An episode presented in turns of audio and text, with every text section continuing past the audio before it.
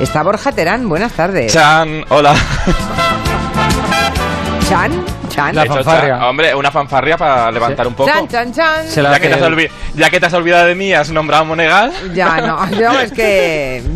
Ay, que No está tengo- celoso, Borja. No que me tengo- pongo celoso. Bueno, que tengo todo el programa en la cabeza, pero a veces me Es pasa, broma, a veces digo, hoy es martes, es Claro. miércoles, hoy qué es, es un lío. Demasiada Que es poca normal. cabeza para tanto programa. Sí, Fíjate lo que te digo. sí, sí, Cierto sí. es, lo he dicho en Bueno, broma. Vamos a, a plantear la encuesta de todos los días cuando empieza Borja Terán. Nos pone a prueba los conocimientos de la tele. No tengo ni idea de la pregunta de hoy, así que me voy Sí. a abstener de ningún comentario. Venga, va. Bueno, pues hoy como vamos a hablar en este ratico de- del fenómeno fan, de la televisión y las locuras que hacemos cuando somos fans de alguien, traigo una, una pregunta a tono.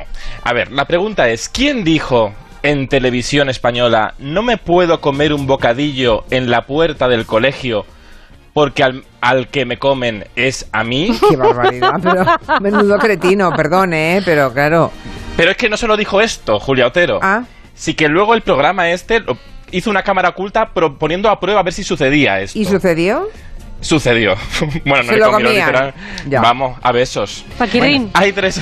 A ver, candidatos, ¿quién creen. ¿quién creen ustedes que dijo eso? No me puedo comer un bocadillo en la puerta del colegio porque al que me comen es a mí. ¿Quién? Venga, hay tres opciones. Primera opción, Camilo VI. Segunda opción, Miguel Bosé. Mm. O tercera opción, Jesulín de Ubrique. A mí no tengo ni idea, ¿eh? Pero bueno, nada, me callo.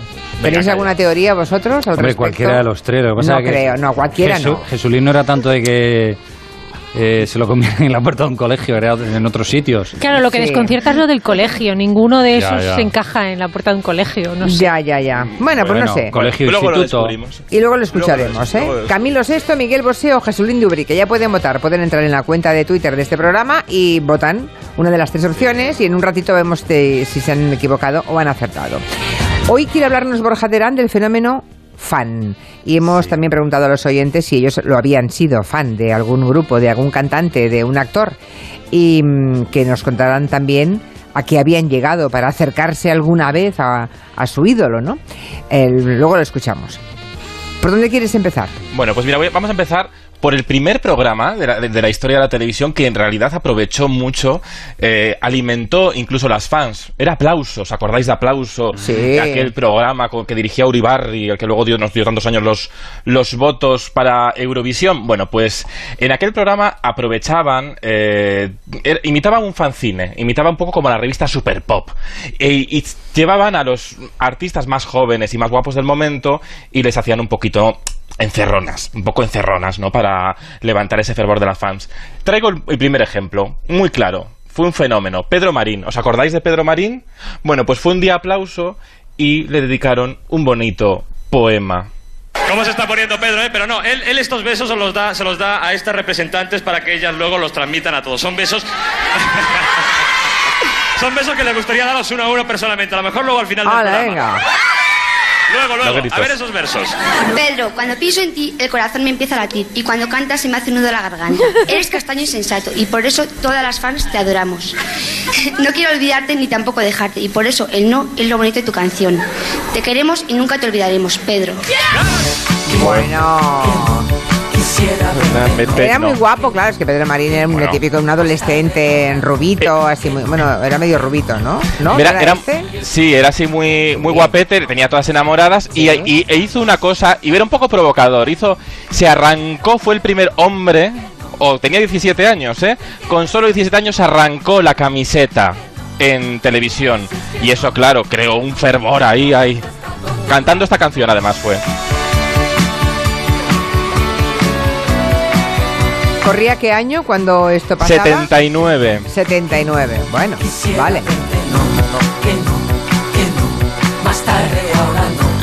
Y Fradejas, ¿se acuerdan de Eso. José Luis Fradejas? Claro, José Luis Fradeja era el presentador de aplauso. ¡Hala! Mira. Ay. Hay que recuperar cortinillas así en, en los medios de comunicación. Pues Fradejas se, se metía con los... Con, mira, fíjate, hizo un reportaje una vez con el propio con el propio Pedro Marín de meterse en su cama y todo. Iba a su casa. Hacían esto mucho de la aureola aspiracional, ¿no? Se creaban una vida de póster perfecta en un chalet, les acompañaban a casa. Y también acompañó un día a los pecos. Y a los pecos les hizo preguntas, pues la típica pregunta que si tenían novia y tal, claro. Pedro, ¿es cierto que tenéis novia? No, no, es totalmente falso. Tenemos muchísimas novias, todos nuestros fans. Ay, por ¿Qué hay de favor. cierto en esos rumores de que te ibas a hacer una operación de cirugía estética para embellecerte? A mí me hace mucha gracia, ¿no? Porque son comentarios que no sé por qué, por qué los hacen. Pero qué entrevista tan ideal, por favor, Bueno, que te has re- hecho una, una mm, intervención para embellecerte. Bueno, bueno, y la respuesta de yo quiero no, te- no quiero tener novias, quiero que sean todas mis fans. Ahí, ahí, Poligamia, Alimentando, alimentando el monstruo, ¿no? Claro, el lado aspiracional este tan tan tan importante del, de, de, lo- de los cantantes que digan, oye, que no, estéis solteros para poder para que puedan imaginar que pueden pillar, ¿no? Bueno, esta Pero el propio Otro- Fradejas también tenía sus, sus propias fans. He visto yo en algún reportaje de la tele que le decían, Sí. ¿cómo eres Fradejas? Unas te las comes y otras las dejas. Claro, y le agarraban, vamos, esto Sí, es que no podían salir de los estudios, les, les co- cogían de la ropa y todo. Bueno, Pero ¿os acordáis de cómo era Fradejas, por favor? Me estáis Bueno, vacilando, ¿no? Yo lo acabo de descubrir hoy. Yo lo he visto en reportajes de tele. Yo no me acuerdo de aplauso porque no, No. me pilló.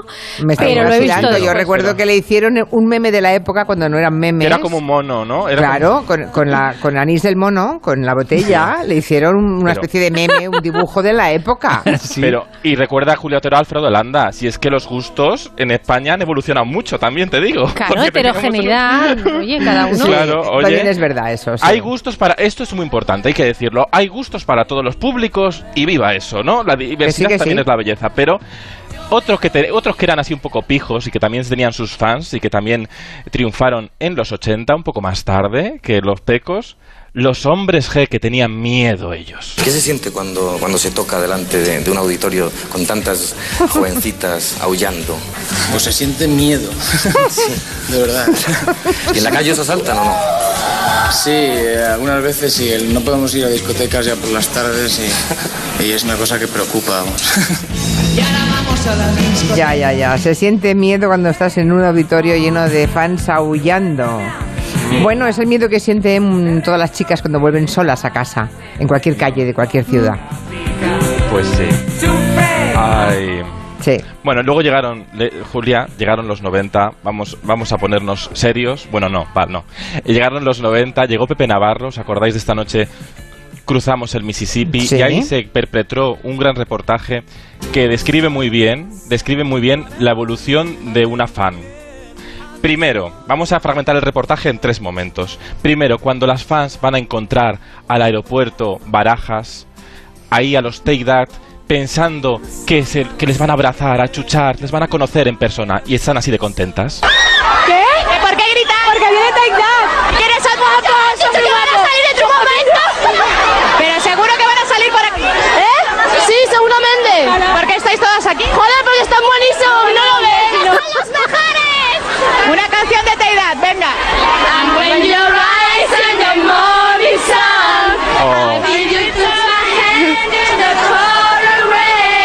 pasa ahora, ¿no? Bueno, es que ahora no se puede. Ahora es una no jauría de aerosoles. o Pero sea. sí, pero, pero sí que pasa, Julia, sí que ¿Sí? pasa, sí que pasa. Bueno. Igual estamos menos desfogados que en los 90, porque en los 90 estábamos en los años estos de la especulación, de que queríamos que lo podíamos conseguir todo.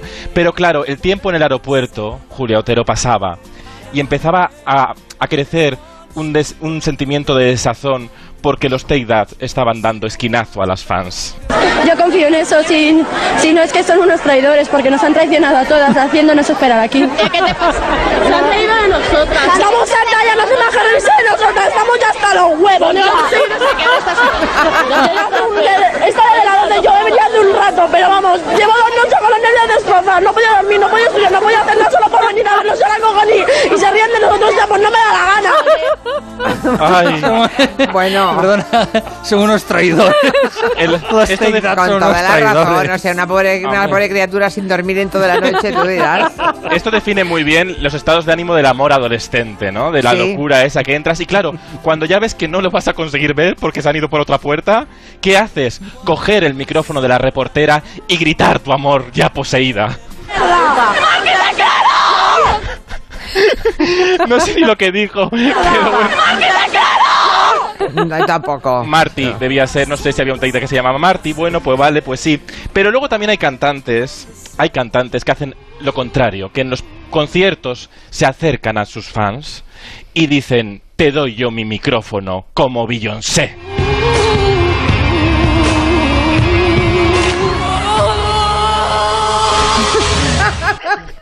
Casi se arrepintió el resto de sus días, claro. ¿Qué le ha pasado al Eso, fan? atención, esto es un fan cantando, escuchen.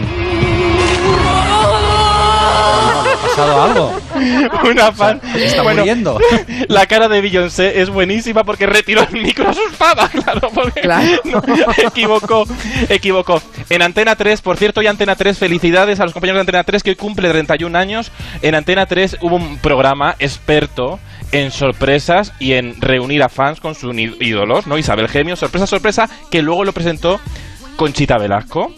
Bueno, pues aquí sonó bien, porque un día sacaron una fan a cantar una canción de Whitney Houston y, oh, sorpresa, Whitney Houston apareció por detrás sin que ella supiera nada y sonó así. Pues coge el micrófono y dedícanos todo tu talento esta noche. Vale. Venga, adelante, Mirella.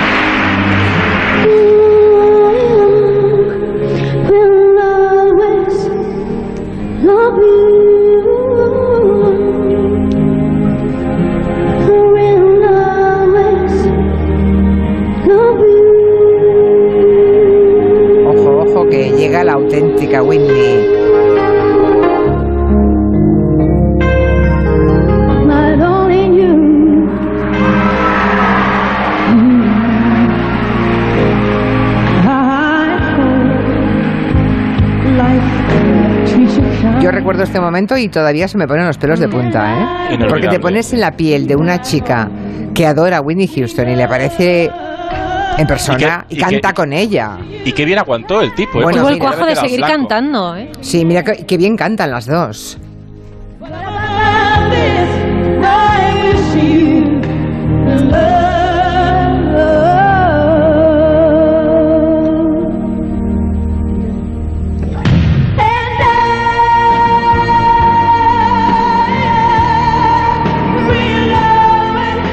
Salió, salió redondo, ¿eh? Aquel experimento le salió redondo. No siempre sale bien, pero aquella No sé, noche fue pletórica. incluso cuidando mucho la escenografía. En ese momento se abre la puerta del decorado y se ilumina eh, en, en el momento del estribillo, ¿no? Del subidón de la canción. Emocionante y lo que recuerda que las sorpresas es mejor no falsearlas, ¿no? Dejar que la verdad te sorprenda de verdad, ¿no? Y eso es, es- eso no pasa mucho a veces en la televisión de hoy que se prefabrica todo. Bueno, luego tenemos otro momento ya de desquicie, porque es que los 90 Julia y compañía eh, fueron muy locos, muy locos.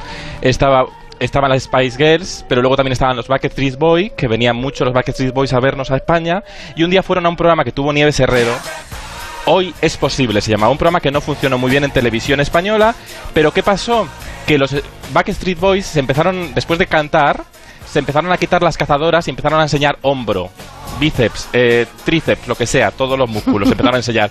Y entonces las fans que estaban en el, en el estudio Buñuel de televisión española empezaron a volverse locas y Nieves tuvo que intentar solucionar aquello sin mucho éxito. Si no os tranquilizáis, no va a haber segunda parte de los Backstreet. Si no os tranquilizáis, no puedo seguir el programa. Y me parece injusto que ellos han venido de Estados Unidos aquí para hacer un programa y que se tengan que ir con el mal sabor de boca de que eh, las fans españolas no les han dejado hacer su trabajo.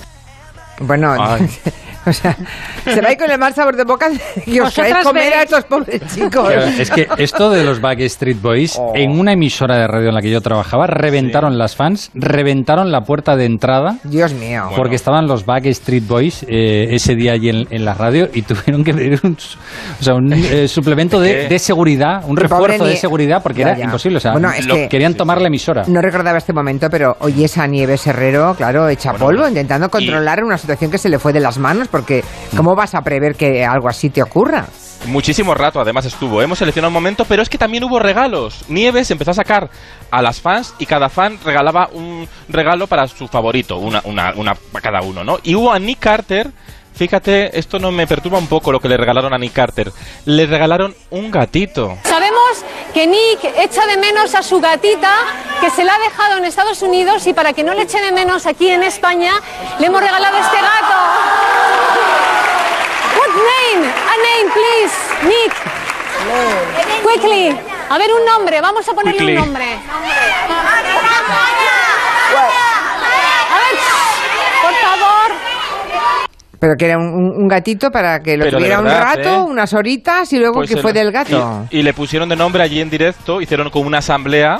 Ya. Y le pusieron de nombre, creo que María al final. Estaba entre Carmen o María. Bueno, Ah, María gata, creo que. era gata, La gata, vale. sí.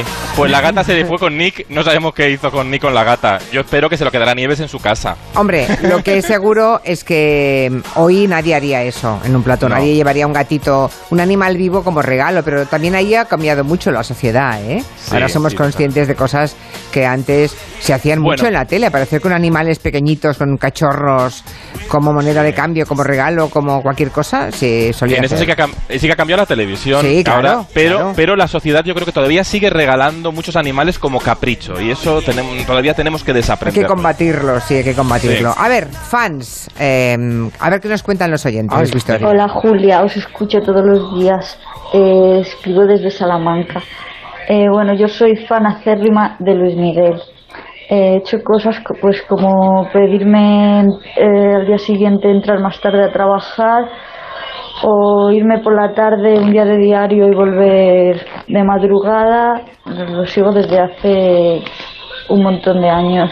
Bueno, yo no fui a acercarme, fue para, para ir a verlo, porque no me lo podía perder. El concierto de, de Miguel Ríos, el Rock and Ríos, en Madrid, y que ahí fue donde se grabó el, el disco.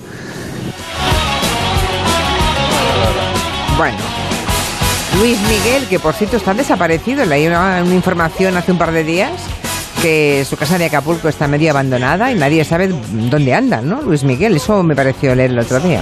Los aliados de la noche.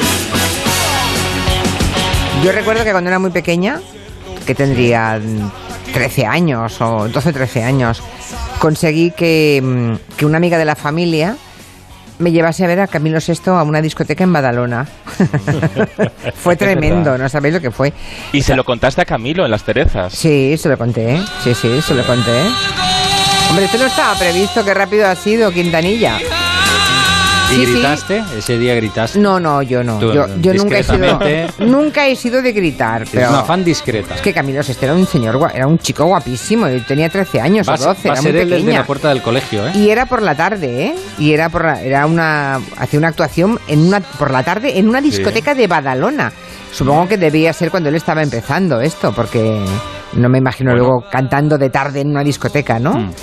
Pero debe ser muy al principio de su carrera, que yo ya estaba enamorada de Camilo VI, claro, es que era un hombre. ¿Qué haría yo sin vosotras, eh? ¿Eh? Gracias.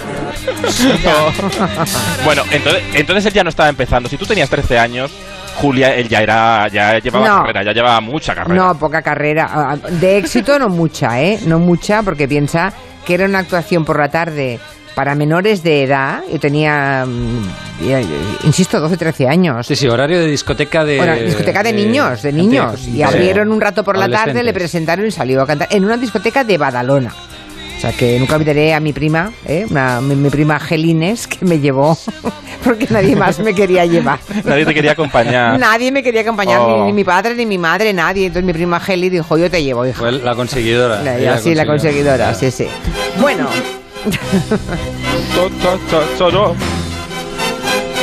¿será Camilo VI el que dijo no me puedo comer un bocadillo en la puerta de un cole porque al que se comen es a mí?